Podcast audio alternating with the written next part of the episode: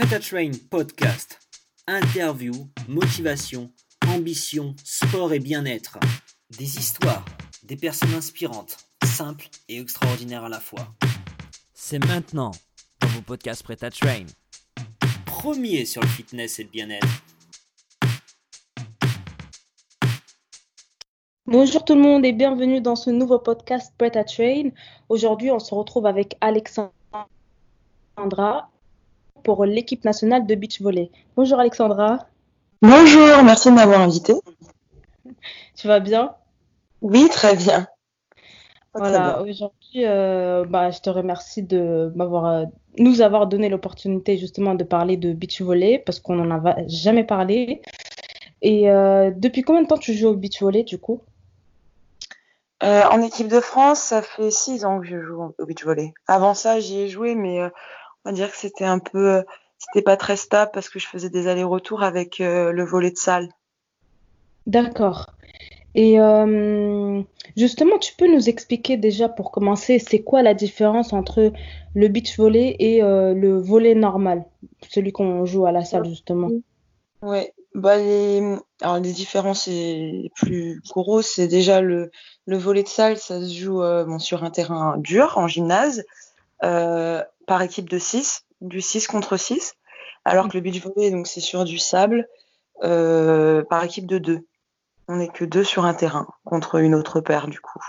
D'accord. Donc il n'y a pas plus de joueurs. Euh, si, ensuite, euh, pour gagner un match, euh, le volet de salle, il faut gagner 3 sets de 25 points, alors mmh. qu'au beach volley, c'est 2 sets gagnants de 21 points. Avec en cas d'égalité un set de 15 points, mais pour les deux sports, du coup, pour le tie-break. Et mmh. ensuite, il y, a, il y, a, quelques règles plus spécifiques vraiment euh, aux règles du jeu euh, qui s'appliquent, mais euh, voilà, c'est vraiment les grosses différences. Ok. Et du coup, si on rentre dans le détail, c'est quoi les, les, les, principales différences entre les deux sports? Et justement, pourquoi tu as choisi de faire du beach volley plutôt que rester dans le volley classique? Euh, bah moi, les principales différences euh, de mon côté, c'est en fait que le, le volet de salle, euh, comme on est plusieurs, et qu'en mmh. étant sur du dur, ça, ça fait que ça laisse quand même beaucoup plus de place sur euh, l'aspect physique. Chaque mmh. joueur a, a, vraiment un rôle très défini. C'est comme une équipe, donc assez nombreuse, comme une machine euh, bien rouillée, quoi. Mmh. Et on, on, reste vraiment très spécifique dans ce qu'on fait, alors qu'au beach volley, en étant que deux, on doit savoir faire un peu tout et assez bien mm. pour arriver à un très haut niveau. Et c'est ce challenge, moi, qui m'a vraiment euh, attiré. D'accord. De devoir euh, devenir une complète. Euh. Il y a aussi un aspect mental au beach volley qui existe, qui est moins, moins accentué en salle. Il y a aussi euh, ce, ce qui me plaît, c'est la difficulté de devoir euh, s'adapter à l'environnement. On, a, on souffre de la chaleur, les différents sables selon s'ils sont profonds ou pas, euh, le vent qui fait bouger la balle. Donc voilà, c'est plein de choses à prendre en compte qui, pour moi, m'ont ouvert, ouvert l'esprit en fait et ça m'a beaucoup plu. Ok. Et du coup, le beach volley, tu l'as commencé directement en équipe nationale ou tu avais déjà commencé à le faire avant? Euh, j'avais j'avais déjà commencé à y jouer avant. En fait, je viens d'une famille de volleyeurs, mais volleyeurs de salle principalement, jusqu'à ce que ma mère s'intéresse au beach volley et me fasse découvrir du coup le sport et le, le mode de vie aussi qui est euh, très particulier. Et euh, bon, moi, je suis en étant, j'étais adolescente, c'est vite devenu vraiment mon rêve. C'est ce que je voulais faire. Mais euh, c'est vrai que j'ai joué à l'étranger, j'ai joué sur les circuits, euh, le circuit national américain qui s'appelle l'AVP. Mhm. Mais je n'étais pas encore en équipe nationale puisque de toute façon, je vivais à l'étranger à ce moment-là. D'accord. Et euh, du coup, j'ai vu que enfin, ton poste est réceptionneur attaquant. Donc, tu as dit que vous êtes deux et euh, du coup, en fait, tu as. Ça, c'est mon poste en salle. Ça, ah, ok, ça, c'est ton poste en salle. Et dans, et dans le beach volley, c'est quoi ton poste? Alors, euh, actuellement, je suis défenseuse parce que les seuls postes qu'on peut définir, c'est si on va attaquer à gauche ou à droite du filet, parce qu'on on se positionne quand même l'une à côté de l'autre, donc il y a forcément une fille qui va être à gauche et une qui va être à droite du terrain. Et ensuite, durant le jeu, c'est qui va aller au filet. Cette personne au filet est appelée, elle est appelée la bloqueuse et l'autre derrière la défenseuse. Donc moi, euh, je joue, on appelle ça en poste 2, donc à droite euh, du terrain et euh, en défense, donc à l'arrière. Pour le reste. Voilà. Et euh, en ce qui concerne, par exemple, la stratégie, la stratégie euh, du jeu, euh, qu'est-ce qui, quelle est la différence entre les deux? Par exemple, euh, tu m'as dit que pour le beach volley, du coup, il y en a une qui est devant et derrière, et en même temps gauche et droite. Et euh, dans le volley classique, on sait qu'il y a plusieurs postes, chacun Mhm. a son poste, dire. Bah, comment en fait euh, vous créez cette stratégie justement pour pouvoir gagner? Alors, bah, par rapport à cette stratégie de, de quel poste on va jouer, ça va, ça va se décider sur euh, nos points forts, euh, on va dire, innés. Mhm. Il y a des gens qui vont avoir plus de facilité, par, par exemple, par rapport à jouer à gauche ou jouer à droite. Il y a des gens qui vont avoir plus de facilité à taper la balle sur certains angles plutôt que d'autres. Donc, ça va être plus intéressant d'être d'un côté plus- plutôt que l'autre, en fait. On, va, Mhm. on appelle ça intra-rotation ou extra-rotation. C'est juste, après, on apprend bien sûr à développer d'autres angles, mais on va avoir un angle qui nous vient plus naturellement, où on va vraiment être plus à l'aise, avoir plus de force. Et souvent, c'est ça au départ qui va quand même décider de, bon, elle adore attaquer de ce côté-là, donc on va la mettre là-bas, comme ça, elle aura euh, tout le terrain pour elle, quoi. Ensuite, pour le bloc et la défense, euh, c'est, il y a une grosse partie qui est euh, des capacités physiques. Euh, C'est pas le même genre de travail cardiovasculaire. Euh, la bloqueuse, euh, ça va être euh, beaucoup de sauts, de trois pas en arrière, deux pas en avant, deux pas sur le côté. Ça va être euh, euh, beaucoup dans la réaction, mais des distances quand même relativement courtes, avec beaucoup de sauts par contre. Donc, il faut avoir Oui. une certaine endurance musculaire. Alors que la défenseuse, ça va être beaucoup de patience de rester en, en position, euh, on va dire, comme si on était en position de chaise. Ça restait vraiment fléchi pendant pas mal de temps pour ensuite exploser sur une distance de 4 mètres ou un peu plus pour aller courir après un ballon. Ok, Voilà. Donc les efforts sont pas exactement les mêmes. Après il y a la taille, il y a la racine, il y en a bien sûr s'il y en a une qui est beaucoup plus rapide que l'autre, on va avoir la tendance à la mettre euh, derrière. Mais dans mon équipe, on est toutes les deux euh, du même gabarit. Euh, on est toutes les deux voilà grandes, euh, relativement on court assez vite. Enfin voilà, il y en a pas une qui est vraiment beaucoup plus lente que l'autre. Donc on a juste joué par contre sur, je pense, no- notre endurance dans l'effort. D'accord. Et toi, par exemple, par exemple, en ce qui te concerne, ton poste en salle, c'est euh, réceptionneur, attaquant. Et est-ce que ce poste, tu l'as toujours eu? Euh, en fait, est-ce que c'était, par exemple, euh, par rapport à tes points forts que tu as pris ce poste ou c'est en le travaillant pendant des années que tu es arrivé à ce poste? Non, ça a été, pour ma part en tout cas, ça a été fait sur mes points forts. J'étais une, une, une réceptionneuse euh, assez stable. Hein, je vais pas dire non plus que j'étais la meilleure ou quoi que ce soit, mais voilà, euh, qui pouvait quand même euh, voilà, faire partie euh, de ces trois personnes qui vont être placées en, en réception euh, quand il s'agit de la salle. Et, euh, et j'ai toujours été euh, quand même une attaquante conséquente. Donc voilà, c'était le poste qui m'a été attribué euh, assez naturellement. Après, euh, parfois pour dépanner, euh, on m'a bougé, on m'a mis en pointu. Mais ça a toujours été adapté parce que le poste de pointu, c'est quelqu'un qui va être vraiment très très spécifique euh, sur l'attaque et qui va Mhm. souvent ne pas être en réception. Donc moi, en fait, les fois où j'ai joué pointu, on me mettait quand même en réception. Donc c'était un petit peu adapté parce que voilà, ça servait à rien vraiment de de me cacher du du d'une partie du jeu où, où j'étais à l'aise quoi et où je pouvais aider l'équipe tout simplement. Ok. Et euh, justement, euh, c'est quoi la différence entre tes entraînements en, en beach volley, du coup, parce que tu nous as parlé de euh, cette euh, difficulté que t'aimes et jouer sur le sable et tout. Quelle est la différence entre tes entraînements pour le beach volley et le volley en salle? Bon déjà c'est en extérieur toujours, enfin c'est le plus le plus de fois possible ça va se passer en extérieur. Donc, par exemple, aujourd'hui, cet après-midi, il faisait très chaud. C'était quelque chose à prendre en compte, euh, vu qu'on s'entraînait à 14h30. Ah oui, Euh, quand même. ouais. Enfin, c'est, ça paraît bête, mais c'est vraiment quelque chose à prendre en compte euh, par rapport à sa performance. Bah, À se préparer mentalement, à... puisque la, l'effort est mental et la souffrance qui vient avec euh, cette fatigue due à la chaleur elle est vraiment euh, particulière.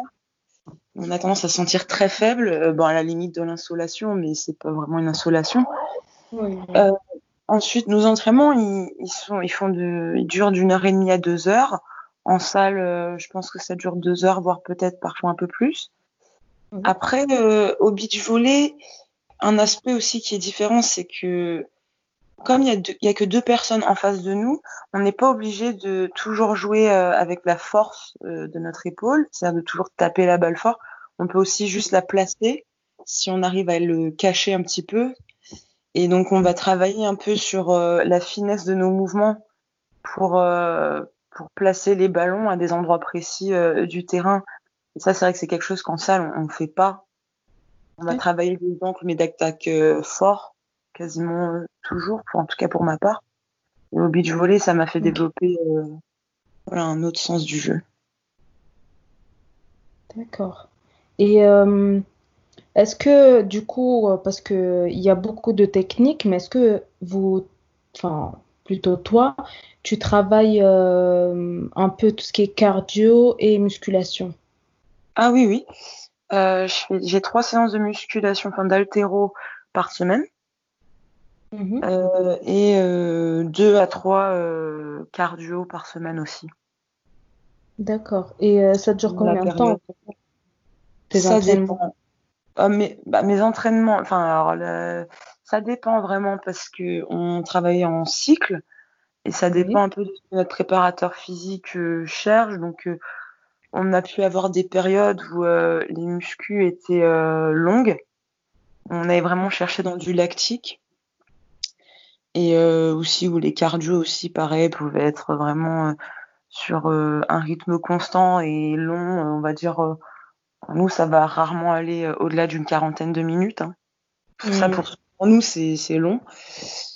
Mais par exemple en ce moment, on est sur de la puissance. Donc on va être sur Mm. des répétitions plus limitées avec un transfert directement après l'haltéro euh, sur du dynamique. Mm. Et euh, au niveau des cardio, on est sur euh, on- parce que là après le confinement, on a plus accentué les cardios sur euh, la hum, la, réc- la récupération, c'est-à-dire enfin de faire des sprints, avoir un temps de récup euh, limité, refaire des sprints, etc. Mm. et réussir à récupérer oui, euh, voilà. le plus rapidement possible. Donc on n'est pas vraiment sur le foncier euh, là. C'est pas forcément, euh, il faut, je pense, euh, un minimum de, de cardio, mais c'est vrai que le, le volley comme le beach volley, c'est un sport où on a régulièrement du repos. Les actions euh, durent, je sais pas, 10 à 15 secondes peut-être, et après on a euh, 15 à 20 secondes de, repos, le temps de se replacer, etc. Peut-être que les chiffres sont pas exacts, mais euh, voilà, c'est qu'on, il y a beaucoup de coupures. Donc, Oui. contrairement au basket ou au foot, on va être vraiment plus axé sur euh, ce travail de récupération ou d'endurance d'effort aussi. C'est-à-dire de Oui. partir d'un, de vraiment se fatiguer et d'ensuite de faire euh, des actions très intenses avec du ballon pour se forcer à être efficace malgré la, malgré la fatigue. Ok, Voilà. d'accord. Et euh, justement, le beach volley, vu que ça se fait sur euh, sable, est-ce que ça change, enfin, les entraînements, ils changent l'hiver? Est-ce que tu te t'entraînes en salle ou est-ce que tu t'entraînes toujours, euh, euh, enfin, je sais pas, à la plage, par exemple? Oui, alors euh, on a, nous malheureusement, on est à Toulouse, il y a, pas la plage. Mhm, Et euh, ce qui se passe, c'est qu'on a deux terrains couverts dans une bulle qui ressemble aux, aux bulles pour les terrains de tennis, par exemple. mhm. Et euh, on a deux terrains donc couverts et euh, deux terrains extérieurs. Donc quand il fait trop froid ou voilà en hiver, euh, on va faire plus de d'entraînement, enfin la majorité des entraînements en intérieur du coup. Mais sur du sable toujours. Ok, ça même en hiver. Oui, toujours sur du sable quoi qu'il arrive. Ok. Et dernière question, justement, parce que certes, tu euh, joues pour euh, l'équipe nationale, tu as des objectifs, tu as, on va dire, une position à prendre et à respecter, mais est-ce qu'il y a des jours où tu n'as pas forcément envie de t'entraîner et comment justement tu retrouves cette motivation et surtout est-ce qu'il y a des personnes, euh, même dans le monde du sport ou dans, dans la vie de tous les jours, euh, qui t'inspirent et qui te donnent justement cette motivation pour aller t'entraîner malgré toutes ces séances que tu dois faire tous les jours? Euh, Oui, oui, alors bien sûr, je pense comme tout le monde, hein, faut pas se le cacher, ça m'arrive de d'avoir des baisses de motivation, des coups de mou, des voilà, la fatigue prend le dessus, avoir envie de, de se laisser aller. Mhm. Euh, après, moi, euh, quand j'arrive à me, quand je me remotive toute seule, ce qui me motive, ça va être euh, les Jeux Olympiques, que je fais tout ça pour pour une qualification au, JO de Tokyo, que ça reste relativement un objectif, on va dire sur du court terme presque. Oui. C'est toujours quelque chose qui est, c'est toujours un, un argument qui, qui marche bien pour se remotiver quand on sait que il nous reste pas tant de temps que ça en plus, là, avec la situation actuelle du Covid, tous les championnats qui ont été annulés, on ne sait pas combien de tournois on va avoir pour, euh, pour se qualifier, etc. Donc, ça remet vite les pendules à l'heure. Mais euh, disons que, ou même par le passé, euh, si ça, si ça, ça ne suffisait pas, j'ai la chance d'avoir dans ma famille des, sportifs, des anciens, d'anciens sportifs de haut niveau, qui aussi trouvent les bons mots, en me connaissant très bien forcément, qui ont un discours vraiment adapté pour moi. Donc ça aussi, c'est une chance. Faut, je pense, faut, faut très bien s'entourer. s'entourer. Euh, si c'est pas ma famille, enfin pour les, les, gens qui rencontrent ce problème, voilà, de bien s'entourer de, de, gens qui vont vraiment vous tirer vers le haut, qui euh, qui vont euh, tirer vers le haut. C'est un petit peu piège parfois parce que c'est pas il faut pas que ce soit euh, des gens qui vont aussi ne pas pouvoir vous écouter, ne pas pouvoir comprendre quand vous vous plaignez, etc. Mais il faut qu'ils arrivent à transformer ça en ce qui et vous rappeler ce qui vous motive vraiment et pas euh, être des gens qui vont euh, justement rajouter de l'huile sur le feu et en fait au final vous allez ressortir de là en disant ouais ça ça me plaît pas ça ça me plaît pas et en fait c'est encore pire qu'avant quoi. Oui, je suis d'accord. Et euh, juste encore vraiment une dernière question avant de terminer ce podcast. Euh, vu que tu t'entraînes beaucoup, euh, ton alimentation, elle ressemble à quoi? Est-ce que tu as une alimentation à respecter ou tu fais un peu comme tu veux? Est-ce qu'il y a des cheat days, etc. alors, l'alimentation, ça a été un gros travail pour moi. Euh, alors, je travaille avec euh, deux diététiciens, vraiment. Euh, on va dire qu'ils ont chacun des, compétences un peu plus spécifiques. Donc, je fais un petit peu le yo-yo. J'ai une, une, alimentation à respecter, mais forcément, il y a un petit peu d'improvisation là-dedans. Oui. Le plus important, c'est que c'est clair pour moi les quantités et euh, la répartition de ce que je dois manger pour être performante, pour éviter les blessures, parce que c'est vraiment ça le plus important euh, au final pour moi. Et ensuite, pour euh, être dans une condition physique et enfin voilà avoir une masse graisseuse acceptable quoi hein. voilà au niveau du poids etc parce que forcément faut que ça colle aussi avec mon activité et puis pour pour la santé après au niveau des cheat days moi, euh, j'ai dit à mes diètes qu'il m'en fallait un. Mm. Parce que j'ai encore euh, ce besoin euh, de récompense. Oui. Et pas, je pense, un sentiment qui est bien au niveau. Enfin, ça devrait pas être aussi lié à la nourriture. Mais en tout cas, moi, il est toujours présent. Et mm. il vaut mieux que je fasse une semaine ou six jours très bien et avoir une journée où je peux voilà euh, aller au resto, me lâcher, entrer plat dessert, blablabla. Oui. Et puis je me souviens que de faire, euh, comme j'ai pu le faire auparavant, euh, six semaines super, et en fait après je saute complet pendant, je sais pas, deux mois quoi, où je vais essayer de rattraper le coup, mais ça, dans ma tête, ça y est, ça a sauté. Donc je pense que la régularité c'est hyper important. si on fait la majorité de, de, ces repas sainement équilibrés, quand on a un cheat day, ça a pas tellement de conséquences. Voilà c'est une histoire, c'est aussi, euh, je pense, avec la nourriture, euh, un rapport émotionnel à régler, on l'utilise pour se rassurer, pour se récompenser, pour voilà, quand on va pas bien, peu importe. c'est ça qui est à régler, mais bon, il faut quand même essayer de trouver une stabilité, ça c'est hyper important. C'est ça. D'où le fait de, bah, du coup, avoir des, diététiciennes, enfin, carrément deux pour vous. Mais oui, j'en ai une qui est à distance en fait, et j'en ai une qui est sur place, donc. Ah, ok, d'accord. bon, bah, écoute, c'était très intéressant. Euh, je ne savais pas tout ça, toutes ces différences et tout. Euh, je te remercie beaucoup. On te remercie d'ailleurs. Euh, Train te remercie. Et euh, bah, je te souhaite du coup euh, d'atteindre ton objectif et peut-être te voir un jour aux Jeux Olympiques. Ben, merci beaucoup. ben, J'espère m'y voir. en tout cas. Merci beaucoup. À la prochaine. À la prochaine. Au revoir. Au revoir. Prêt à Train podcast.